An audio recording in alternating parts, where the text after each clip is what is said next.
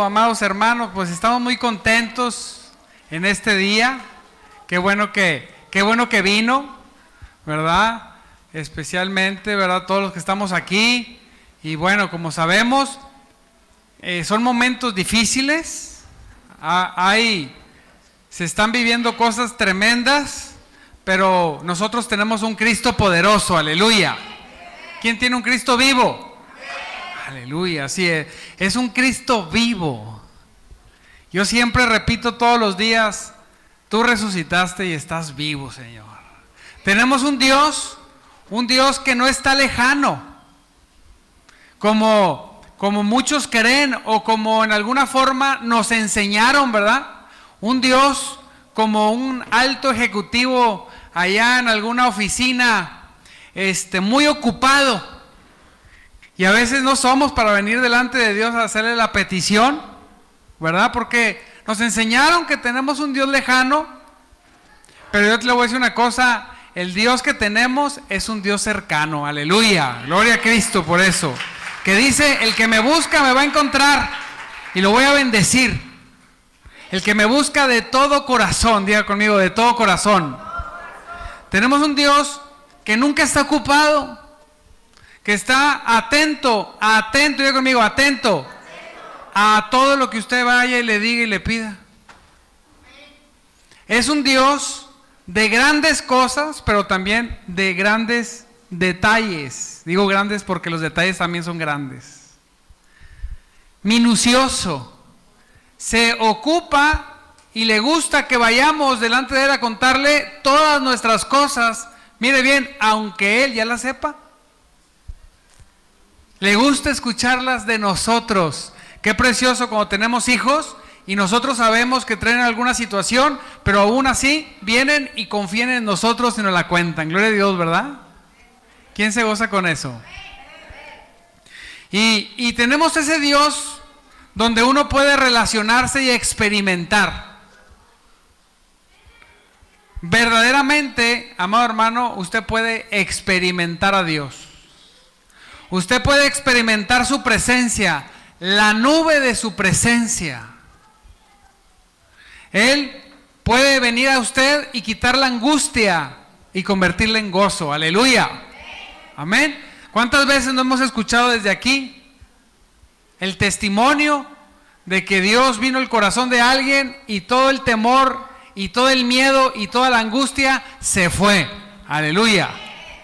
Y precioso es que usted lo puede pedir aquí, lo puede pedir en su casa, lo puede pedir corriendo en el parque, en su coche, pero mientras lo pida de todo corazón, Dios viene y lo escucha. Aleluya. A Él le gusta que ejerzamos la fe. Y ese Dios, por eso predicamos a ese Dios, un Dios en el cual te puedes relacionar. Un Dios que revoluciona tu vida. Un Dios que un día te dicen que hay un problema y mañana te dicen que ya no está ese problema.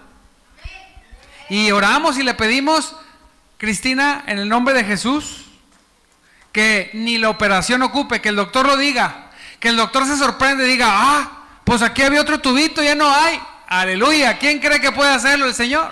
Aleluya. Y que los médicos lo digan, qué raro. Si yo lo había visto. ¿Sí? Pero si lo han de operar, todo va a salir bien, estate tranquila. Pero nosotros nuestra labor es creer que Dios puede cambiar todo diagnóstico. Y la ciencia lo corrobore, siempre. La ciencia dirá, los mismos doctores se confundirán, dirán, ¿cómo es posible? Para los que tenemos un Dios poderoso, amén. Gloria sea al Señor. Y mire, la predicación que ahora traemos es una predicación cortita, muy cortita. Pero quiero que abra su corazón y quiero que la reciba. El domingo pasado hablamos de, de que el mal más grande que existe en la sociedad del día de hoy es que las personas han perdido el sentido de la vida. Así es. El sentido se ha perdido. las personas viven por vivir. Decíamos cuando estudiaba filosofía, las personas, hay personas que ni siquiera se han dado cuenta que, no que, existen, perdón. Simplemente despiertan, duermen, comen, despiertan, comen, duermen, despierta, comen, duermen. Y algunos engordan, algunos no. Casi todos después de los 40 tenemos que hacer algo con eso, ¿verdad? Pero ahí se pasa la vida y cuando tenemos una edad avanzada, un amigo ya mayor, 76 años, me decía, de repente me di cuenta todo, todo el tiempo que había perdido. A los 76 despertó y dijo, oh cielos, estaba vivo. Tantas cosas que no tomé en cuenta, tantas cosas que no hice. Y le dije, no te preocupes porque en Cristo hay esperanza. Aleluya. Aunque sea a los 76, a los 80, a los 90, si estás vivo, hay esperanza. Aleluya. Amén. Y, y sí, Dios, Dios en cualquier momento que le encontramos, siempre hace algo poderoso en nuestras vidas. Y entonces, esa, esa falta de sentido es una realidad Vemos a la gente copiando a otra gente y que los artistas copiando a otros artistas, tratando de llenar sus vacíos con mil cosas, tratando de, llenar los vacíos de nuestros hijos con pura basura. Yo en oración decía, Señor, mis hijos no son un basurero para que el mundo los llene de basura. Mis hijos son tus hijos, aleluya. Y mis hijos serán llenos de palabra de palabra de Cristo, del Espíritu Santo, pero no de basura. Está tremendo las redes sociales, es una cosa más allá que horrorosa, pero tenemos que estar en ellas para predicar la verdad, para, para hablar las cosas que deben de ser. Debemos introducir la palabra, es por eso que un servidor, soy muy activo en las redes y todo el tiempo estoy subiendo cosas porque si el diablo las usa, yo voy a hacer también eh, de mi parte que Cristo las use. Aleluya. Que gente sean bendecidos. Y tenemos que hacerlo. Tenemos que cuidar a nuestros hijos de esas redes sociales tremendas que están contaminando grandemente. Pero bueno, toda la falta de sentido en la vida de las personas ha generado, decíamos el domingo pasado, un gran desánimo. Hay una tristeza general, global, en lo personal, siempre hago encuestas, le ando preguntando a todo medio mundo cosas, creyentes y no creyentes. Y mire, del, del 100% de las personas que se acercan a mí del mundo buscando algo, el 90% están tristes, pasando depresiones ansiedades, increíble. Y eso provoca que tengan otras cosas, hicieron otras cosas, se metieron y se enrolaron en actividades para tratar de salir de esa tristeza. Cosa que los llevó a estar cada vez con situaciones más difíciles. Y no es cuestión tuya, ni tuya, ni tuya, ni tuya, es cuestión general. Y esa situación que se está viviendo a nivel mundial, detonada grandemente por la pandemia, grandemente ha estado alcanzando incluso a la iglesia de Cristo. Veo hombres y mujeres en Cristo que han perdido el sentido de seguir a Cristo. Y muchos han dado la espalda al Señor después de la pandemia en vez de aferrarse más. Muchos le han dado la espalda al Señor. Cayeron en el engaño, cayeron en la mentira del diablo. ¿Sí? Y lo único que nos queda, si conoces a alguien, es visitarlo, hablarle de Cristo y orar, y orar por ellos. Le digo bien, nunca juzgarlos, tratar de ayudarlos, de recuperarlos, de animarlos pero ¿cómo animarlos si nosotros dejamos que el desánimo venga a nuestro corazón? ¿Quién ha estado desanimado alguna vez? Por semana. A mí me pasa que el desánimo quiere alcanzarme. Pero digo yo, ¿cómo me voy a desanimar habiendo tanta gente que necesitamos animar y decirle, mira, adelante, Cristo vive, Él es poderoso. ¿Qué nos queda? Meternos más a su palabra. Decíamos el domingo pasado, darnos grandes tragos de Cristo, no pequeños mililitros. No conformarnos con el versículo del día. Sí, decíamos, no, es que yo leo todos los días el versículo del día, ¿verdad? Para, para cuando vivimos eso, pues yo no sé, como decía el domingo pasado, si, que, si queremos que nos hagan un monumento por tanta verdad que leemos. Lo que sí es que si no nos introducimos más a la palabra de Dios, el desánimo nos va a ganar. Porque está siendo, estamos siendo rodeados de eso. Y el desánimo, ¿qué busca el desánimo? Pues desanimarnos, ¿verdad? Vaya, qué filósofo amanecí. ¿Verdad? Pero busca algo más. Aparte del desánimo, una vez que Satanás logra desanimarte, ¿qué crees que es lo que sigue? Te destruye, pero ¿qué crees que es lo que pierdes primero, después, cuando has perdido todo ánimo? El desánimo, yo lo siento, no sé dónde lo siente usted. El desánimo normalmente lo siento en esta zona. Es como, como un gran cansancio. ¿Dónde lo siente usted cuando lo siente? Es como así, como una sensación, ¿verdad? Yo lo siento aquí. El vacío lo siento acá. La, preocupación la siento aquí. Ya cuando estoy, ay, estoy cargando, no, no, suéltalo, no cargues. ¿Sí? Siempre toda sensación en el espíritu va a generar una reacción en tu cuerpo.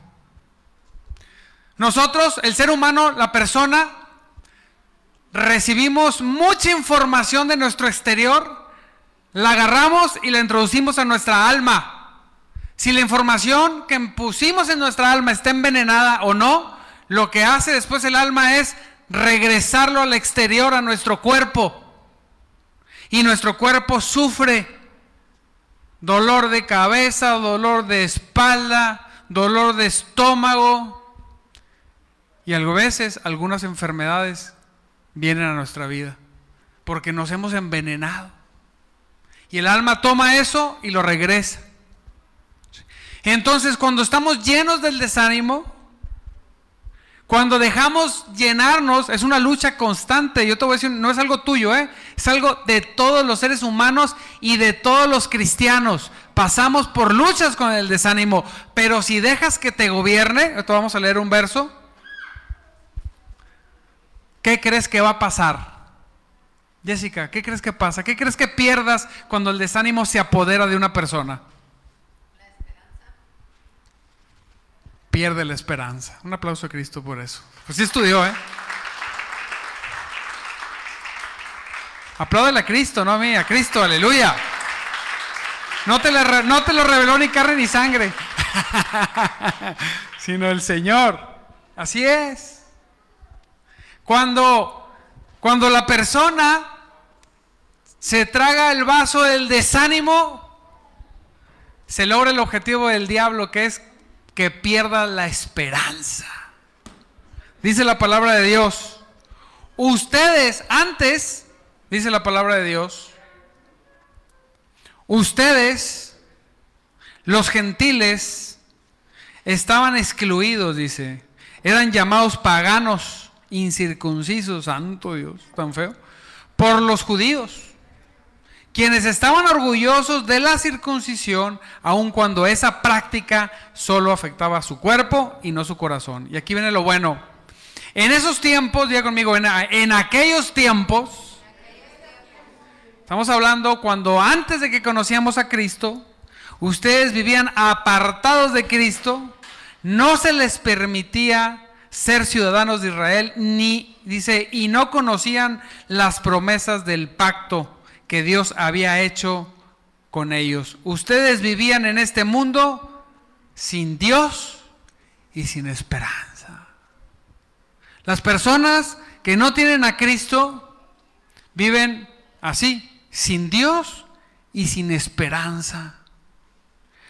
La esperanza que, pastor, primeramente lo que dice Jesús, de la última esperanza. Pero la última esperanza de estar con Él nos trae una escalera, yo le digo, de, de pequeñas esperanzas hasta llegar a la gran esperanza de estar con Cristo. Amén. Y la esperanza, amado hermano, es como, como una roca. Mira, aquí los que saben escalar, es como una roca, la esperanza. Y donde en esa roca ponemos una punta y, clavamos una punta. Una punta es como un tornillo, un clavote grandote donde después nos ganchamos con la cuerda. ¿Sí? La esperanza es donde gancha la fe. Si no hay roca, ¿dónde ponemos la fe?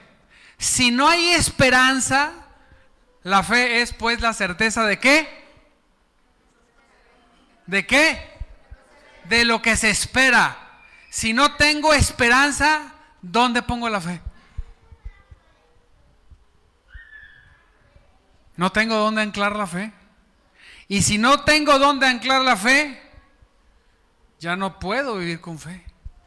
Y si no puedo vivir con fe, voy a ser de aquellas personas que aún teniendo un Cristo poderoso, vivan como hombres o, mujeres derrotados. ¿Sí? Dice que en aquellos tiempos, en aquellos tiempos no teníamos ni a Dios ni teníamos esperanza. Diga conmigo, hoy, dígalo, hoy tengo esperanza. Así es. Una persona que ha perdido completamente la esperanza es un muerto que respira. Nosotros tenemos que aprender, nosotros tenemos, perdón, no que aprender, tenemos que luchar para que nunca pierdas la esperanza.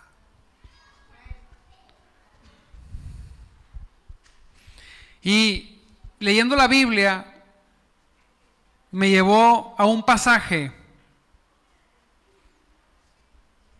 donde había un hombre que había perdido la esperanza y que la gente había perdido la esperanza en él también. Pero Cristo no. Y es la historia del, el, endemoniado Gadareno. Un hombre, mire, dice, dice la palabra de Dios, entonces llegaron al otro lado del lago, a la región de los Gerasenos. Cuando Jesús bajó de la barca, un hombre poseído por un espíritu maligno salió del cementerio a su encuentro. ¿De dónde salió? Así vivimos sin Cristo, ¿verdad? Como si viviéramos en el cementerio. Y dice, este hombre vivía entre las cuevas de entierro y ya nadie podía, podía sujetarlo, ni siquiera con cadenas. Mire, era un hombre totalmente perdido.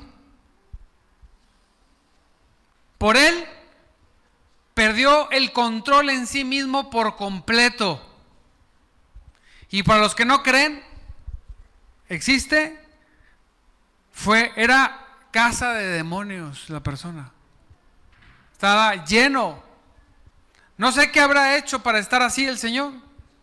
Pero lo más terrible es que en su región donde vivía, seguro lo conocían como el loco. Recuerdo algunas personas, ahí viene el loco. ¿Sí?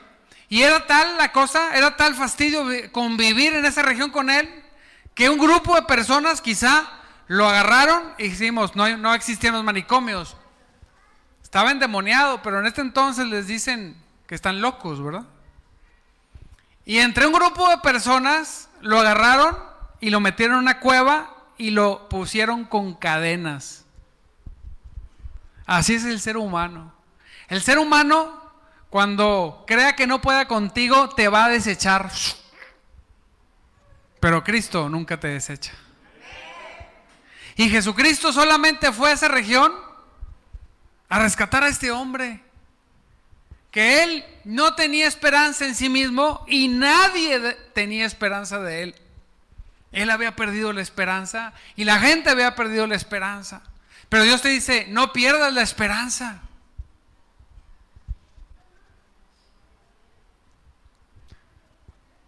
No caigas en el error de decir, ya me cansé, ya no hay esperanza. No pierdas la esperanza con tus padres, con tus hijos, con tus hermanos, con la gente que amas y con los que no amas también. Un amigo me decía, no, yo ya perdí la esperanza, ya nunca voy a poder yo tener esa amistad que tuve antes con el vecino y siempre nos peleamos. No pierdas la esperanza, Cristo es capaz de cambiar los corazones, aleluya. Y personas con, contrarias, hacerlas de alguna forma buenas y, y lograr tener una buena relación. Amén. Entonces, mire, este hombre vivía entre cuevas de entierro. Hijos, yo me recuerdo cuando yo vivía entre cuevas de entierro, cuando nadie daba nada por mí en lo absoluto, más que mi madre.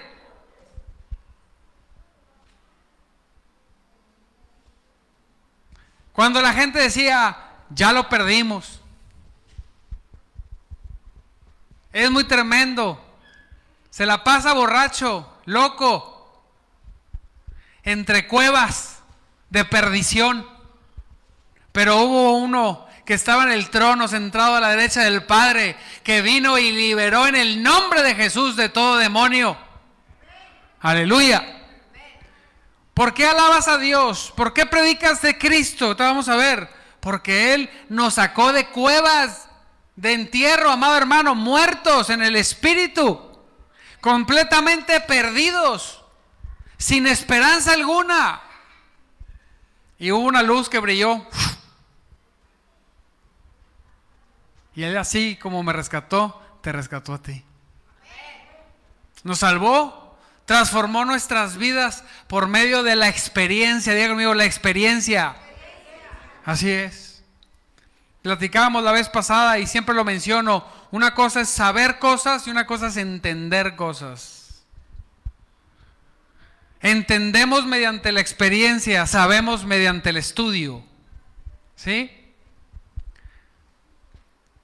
Es como, ¿cómo puede explicar una mamá, una mujer, cómo puede explicarle a un hombre lo que es ser, lo que es estar embarazada? Embarazada. Así es, Samuelín. ¿Cómo? Una persona, un hombre, puede agarrar y leerse, pues ya vemos los ginecólogos, ¿verdad? Y leerse todo sobre el embarazo y ser un experto en embarazos. Saberlo por completo. Pero yo te voy a decir, no existe eminencia en la tierra que siendo hombre pueda entender lo que es estar embarazado. ¿O sí? Es una eminencia. ¿Sabe un pujido qué significa y dos pujidos qué significa? Pero nunca va a entender verdaderamente lo que es. ¿Por qué? Por la experiencia. Pero una mujer, cuando le explica a otra mujer, aunque se hablan entre ellas y aunque no sean muy ciertas o muy precisas sus palabras, una entiende la otra, ¿verdad que sí? Así era. ¿Sí o no, mujeres? Y los esposos dicen, vámonos, están hablando cosas de mujeres. No entendemos, ni queremos entender. Pero así es con Dios. Una experiencia con Dios siempre, diga conmigo, siempre. Dígalo otra vez, siempre te va a llevar a hacer algo. Cualquier persona que diga, yo comprendo lo que es, yo he tenido una experiencia con Cristo y no hace nada, se engaña a sí mismo. La experiencia te impulsa, te empuja. Y así pasó con este hombre al que nadie tenía esperanza. Me asombra Cristo lo precioso que es. dice la palabra de Dios, siempre que lo ataban con cadenas y grilletes, lo cual lo hacían a menudo, él rompía las cadenas de sus muñecas y destrozaba los grilletes. Santo Cristo. No había nadie con suficiente fuerza para someterlo. No solamente habían perdido la esperanza, Sebastián, en él, sino que córrele porque viene. ¿Sí? Qué terrible, que, dirían por ahí, tengo miedo, ¿verdad? Y habían perdido la esperanza, simplemente huían de la persona. Yo recuerdo cuando la gente huía de mí, aleluya. Eh, no, hijo, tócanos Señor, ¿Por qué, no, ¿por qué no vendrán a visitarme? Eran puras peleas, puras broncas. Y así tu vida también era, no creas, no me veas con cara de santo. Antes de venir a Cristo, había muchas gentes que no querían saber de ti. Después no querían saber de nosotros tampoco porque teníamos a Cristo, pero es otro cuento. Aleluya. Ahí viene, nos va a predicar, corran. Pecadores, hijos del infierno. Iba yo así, por eso nadie quería. Después aprendí a predicar. Dice la palabra de Dios, día y noche vagaban entre las cuevas donde enterraban a los muertos, y por las colinas aullando y cortándose con piedras afiladas, santo Dios. ¿Te imagina? Conozco varios.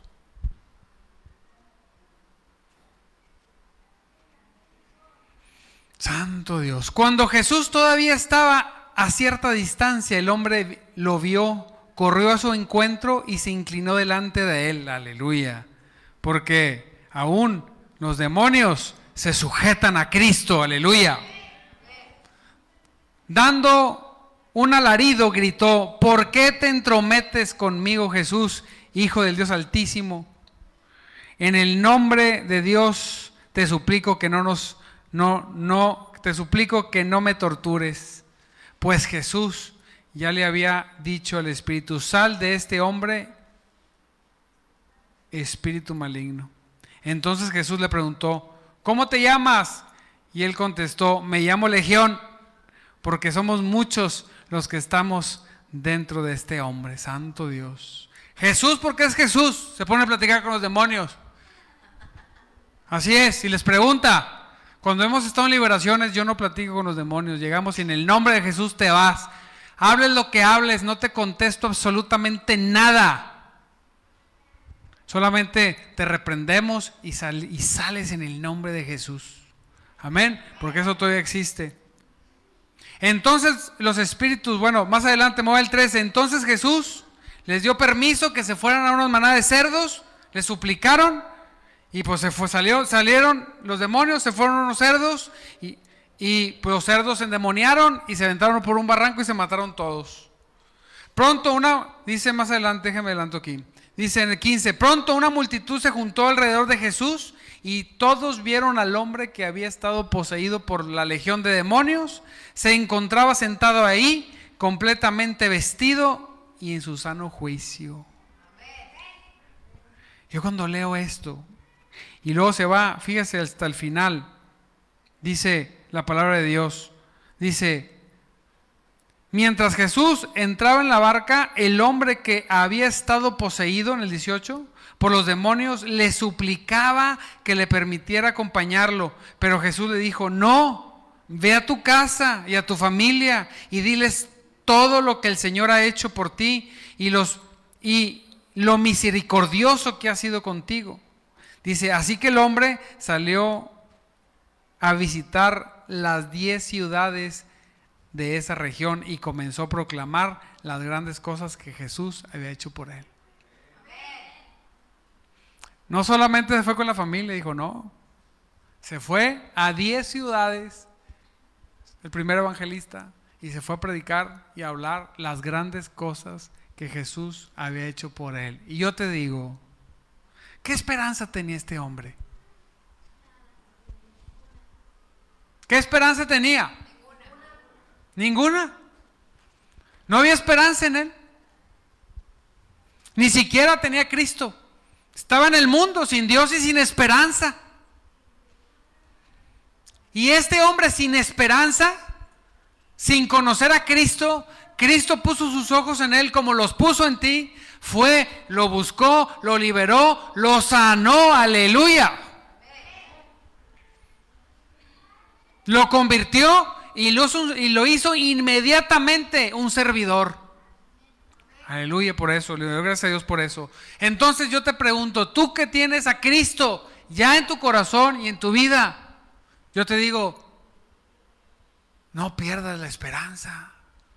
Ese hombre sin tener todo lo que hizo Dios, ¿sabes lo que Dios puede hacer en tu vida y en la vida de los tuyos con la esperanza que ya tienes? Tienes esa roca donde puedes venir y gancharte con tu fe y subir en el nombre de Jesús. El enemigo va a querer minar tu esperanza. Nos quedamos estancados en ciertas cosas. ¿Por qué no avanzamos, Carlos, en algunas áreas de nuestra vida? Porque hemos perdido la esperanza de avanzar.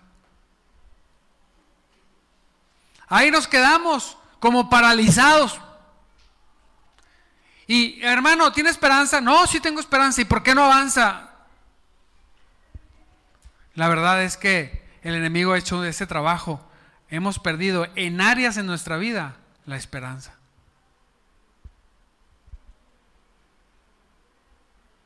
El mismo mundo dice, la esperanza nunca muere.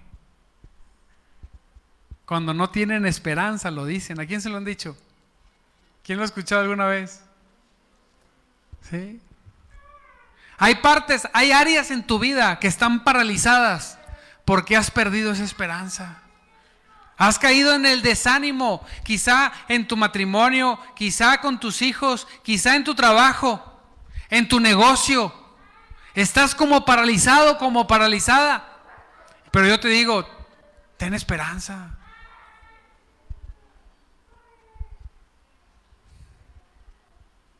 Y actúa de acuerdo a ella. Tenemos la gran esperanza. El día que nuestros ojos se cierren,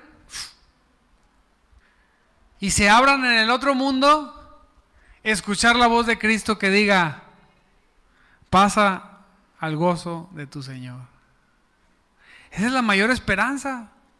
Esa es la esperanza donde nace absolutamente todo, hermano. Si a veces decimos, yo tengo esperanza, la gran esperanza que cuando muera estaré con Cristo, pero no tenemos esperanza para sacar adelante ni la familia. ¿Cómo queremos tener la esperanza salvadora? ¿Sí? ¿Se, se fija? Lo más alto que podemos tener es una esperanza y una fe de salvación. Si usted tiene la esperanza salvadora y la fe que lo que hace que llegue la salvación y que tenga la salvación por Cristo, todo lo de abajo entra, todo, diga conmigo, todo. Que no lo tengamos, que no lo tomemos, es cuestión nuestra. El Señor dijo, les daré del 100% en esta tierra y en la venidera. ¿Recuerda ese pasaje? Cuando ponemos a Dios primero y cuando todo es lo primero y te dejamos todo lo necesario porque el Señor sea lo primero, dice, yo los voy a recompensar con el 100% en este, en esta tierra y en la que sigue. ¿Quién cree eso? Amén. Yo me opongo al pensamiento que dice, no hermano, no hermano, Carlos, ora, ora, si no lo recibes aquí, lo recibirás en el cielo. No, no, no, no. Yo lo voy a recibir aquí y lo voy a recibir en el cielo, aleluya. ¿Quién dice que no? El diablo. Lo que Dios tiene para mí lo voy a tener hoy, aquí, y lo voy a tener allá en el cielo. Gloria a Dios por eso. Y voy a orar y voy a caminar y me voy a mover y voy a hacer de acuerdo a lo que Dios dijo. Mi esperanza es esa. Si yo soy salvo, si yo tengo vida eterna, si yo voy a estar con Cristo, todo, todo, dijo el Señor, todo lo que sea mi voluntad y me lo piden, yo te lo daré que sea mi voluntad. Y la voluntad de Dios es que estés bien, que estés sano, que estés próspero. Cuando digo próspero no es que te estoy diciendo que seas rico, sino que, que no falte y siempre creciendo.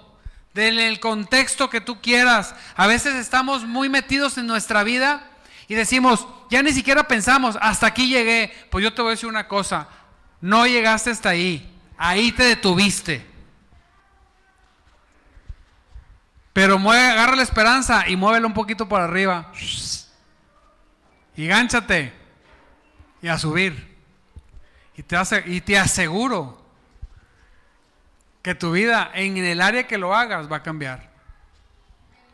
Amén. Nos hemos detenido. ¿Me ayudas, Priscila, por favor?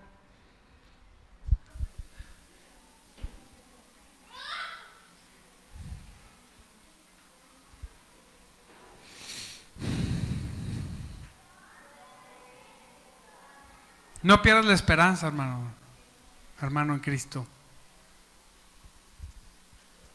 No la pierdas, no, no, dejes que el mundo te la quite. A veces me toca conversar con muchos hermanos, gloria a Dios, que amo en Cristo, pero que han perdido la esperanza de que tenemos un Dios poderoso. ¿Quién quiere seguir un Dios sin poder? ¿Tú quieres seguir un Dios sin poder? Humberto. Cristina. Nadie va a seguir un Dios sin poder. Yo te voy a decir una cosa, el Dios que manifestó el poder hace dos mil años, hoy puede manifestar ese poder en tu vida. Porque es el mismo Dios de ayer, hoy y por los siglos. Han perdido la esperanza de ver un milagro en sus vidas, en sus, en sus familias, en sus trabajos, en sus negocios, en su iglesia, en su cuerpo, en su en todo su alrededor. Y escucho a veces voces que dicen, "No." Y así le hacen como el chavo, "No, ya. ya Dios no quiere nada conmigo."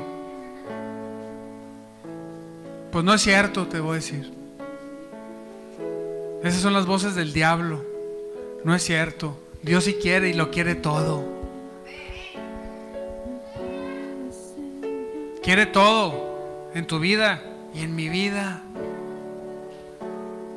En iglesias grandes y en iglesias pequeñas. Él quiere todo. No pierdas el ánimo. No te desanimes. Sé animador. Anima a otras personas con palabras vivas y eficaces. Con palabras de vida. Con los ríos de agua viva en tu corazón que broten.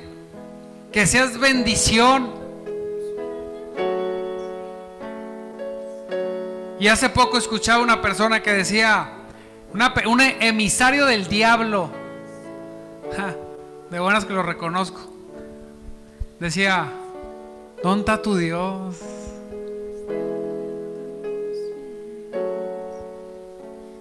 ¿Dónde está? Mira yo, mira. Acá. ¿Y el tuyo dónde está?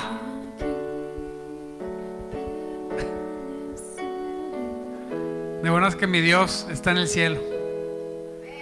Poderoso y se está manifestando. Y no se manifiesta nada más con con dando posición y recursos, sino dando paz, que es carísima, tranquilidad, gozo, sabiendo que mi vida y la vida de los míos está completamente en sus manos. ¿Dónde está tu Dios? Y, y Satanás buscaba que perdiera el ánimo y que perdiera la esperanza.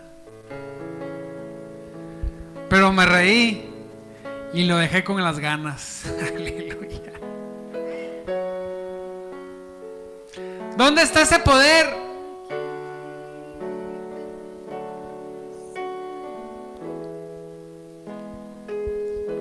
Cuando estás predicando el Evangelio, te enfrentas a muchas luchas con el mismo diablo. Y ataca por todos lados. No tiene poder sobre ti porque estamos en Cristo. Aleluya. Y entonces las personas ven esas luchas en las que te encuentras. Yo tengo un hijo completamente metido en el ocultismo. Es una guerra del diablo. Pero yo fui delante de la presencia de Dios y le dije, Señor, lo reclamo para ti. Satanás no tiene más poder que tú y no tiene más autoridad que tú y yo sobre él, porque él es mi hijo y tú me prometiste que toda mi familia estaría en Cristo. Pero cuando la gente ve eso, ¿dónde está el poder de Dios? Ahí. Lo vas a ver. Y no solamente se va a convertir, va a predicar el Evangelio en todo lugar donde se encuentra. Aleluya. Apláudele a Cristo que Él vive. Pero no por eso anda uno triste y llorando por, las, por los rincones como la muñeca fea. Ay, mi hijo, ay, mi hijo. No, Señor. En oración me levanto y lo reclamo todos los días. Digo, en el nombre de Jesucristo, todo principado, todo demonio, todo espíritu satánico sobre la vida de mi hijo, hoy en el nombre de Jesús lo suelta. Aleluya. Y esta semana voy a ir a verlo. Y es mío, no es del diablo. Aleluya, gloria a Dios. Y es de Cristo.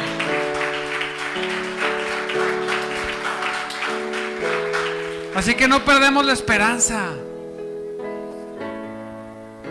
Cuando veo y escucho comentarios los hijos de los pastores son bien tremendos, sí, porque andamos en la lucha rescatando almas y el Satanás ataca nuestras vidas y nuestras familias y falta personas que se levanten a orar por hombres y mujeres de Dios, a hacerles vallado para que vayamos y, extendamos el reino. En vez de señalarlos, criticarlos, pavonearnos contra hombres y mujeres de Dios, debemos sumarnos y ayudarlos. Nunca, nunca critique a un servidor de Cristo.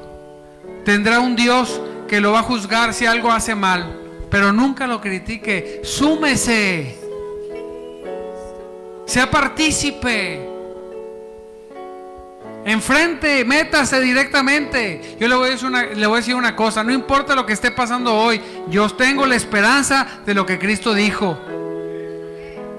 Cree en el Señor Jesús y toda tu familia será salvo. Aleluya. Póngase de pie. Yo no sé cuál sea tu problema. Bueno, sí sé el problema más o menos de todos, pero dicen las estadísticas que nadie te cuenta todo. Dicen los expertos que todas las personas te cuenten las cosas a medias. Entonces, yo no sé qué esté pasando contigo al 100%. Yo te voy a decir una cosa, pero Dios sí sabe. Yo no sé si has pasado por tiempos donde has querido perder la esperanza, pero yo te voy a decir, no la pierdas. Como dijo una vez aquí la güera, Dios, Jesús paga bien, paga mejor que el mundo. ¿Sí o no? Él paga mejor en nuestra casa, en nuestra familia, en la paz, en el gozo, en ser partícipes de su obra preciosa. Aún con todas las luchas, Él paga mejor.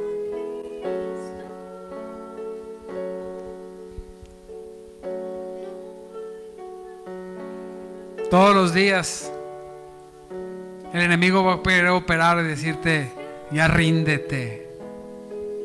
Ya ríndete, te van a decir, Cris. Samuel, todos los días alguien va a venir y te va a decir, ya ríndete. No, la mente va a venir y te va a decir, ya ríndete, pero no te rindas, nunca. Sebastián, Lupita, el dolor a veces el enemigo lo va a usar para decir, ya ríndete. Te reprendo en el nombre de Jesús. No me voy a rendir. Saba, no te rindas. Ten esperanza Elena, hay cosas en la mesa que nada más tienes que agarrar. No te rindas. Tómalas. Luis, no te rindas.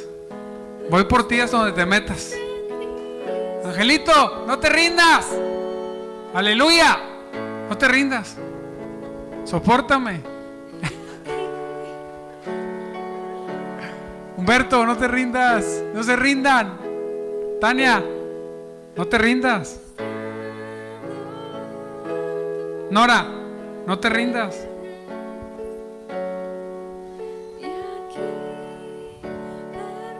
Jorge, Vane, no se rindan.